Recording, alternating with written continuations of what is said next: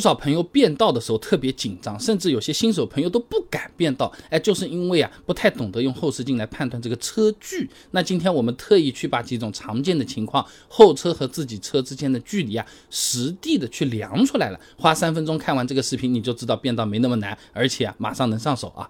那判断距离之前啊，你先要把后视镜那个位置给调对嘛。那这里讲一个不少朋友都在用的后视镜调法供你参考。中央后视镜的高度呢要调到天地各占二分之。一，然后呢，向左掰，保证自己放松坐着的时候，或者正常开车的时候，你右边的耳朵正好出现在镜面的最左侧。接着呢，把左后视镜往外面调，让车身只占镜面的四分之一，天地各占二分之一的位置啊。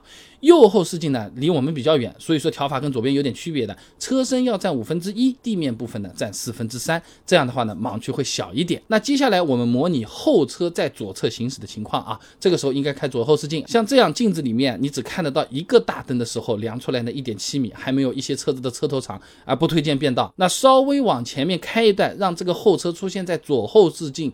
中间靠外四分之一，露出了完整的车头，距离是五点六米了，不算很远，最好呢也不要变过去啊。但如果说路上比较堵，你们的速度呢也都非常慢，只有十啊二十公里每小时这样子，那你可以提前三秒打灯，保证它能够注意到你之后再变道啊。那么再继续往前面开，当后车出现在左后视镜正中间大概三分之一的时候呢，两车的距离是十点二米，在市区里面开的话，这个变道空间已经是比较充分了，你可以放心的打方向啊。那高速。上面呢需要再远一点，路况通畅的话，起码让后车出现在中间靠内侧的这个位置，超过二十米更加安全。变道动作呢，对后车的影响也会更小。那后车在右侧行驶的时候呢，看右后视镜也可以用一样的判断方法。各位朋友可以点赞、收藏、保存一下啊。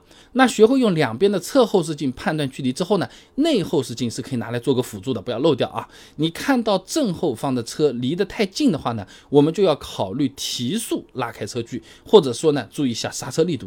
那测下来啊，内后视镜能看到完整车头的时候呢，距离是十九点四米，在市区呢。属于一个比较安全的车距了啊，只能看到三分之一前机盖和挡风玻璃的时候呢，六米算是比较近了。你要开始留心刹车力度，留好刹车提前量，不然的话，人家一不反应过来就上来了啊。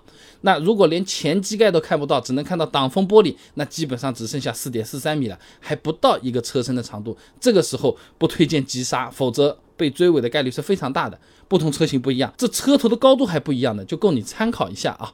那靠后视镜判断车距的方法呢是这些，但也不要完全的去依赖。我学会了怎么开都可以，有盲区的。视频里面你可以看到啊，左后方的车子呢，车头正好对牢我们车子 B 柱的时候，后视镜里面什么都没有。右后方的车子稍微超过 B 柱一点点，哎，也是完全没有出现在后视镜上的。所以说我们最好隔几秒就观察一次后视镜，及时判断后面。有没有车子在快速靠近，防止变道的时候啊，不知道盲区里面有台车啊，车流比较大的时候，尤其要当心。决定变道之前，索性你花个一秒钟，你扭头看一下就好了。部分地方这个还是强制性的法规要求呢。哎，怎么样？整个视频看下来，是不是觉得变道这件事情啊，其实也就这么回事情。后视镜用起来也没有我们想象中那么难，对不对？每天来我这里，哎，这种干货短视频啊，都是有的看的。你说不定还会发现开车这个事情，哎，真的没有想象中这么难，还有一些心得可以在。在茶余饭后和你的朋友分享分享呢。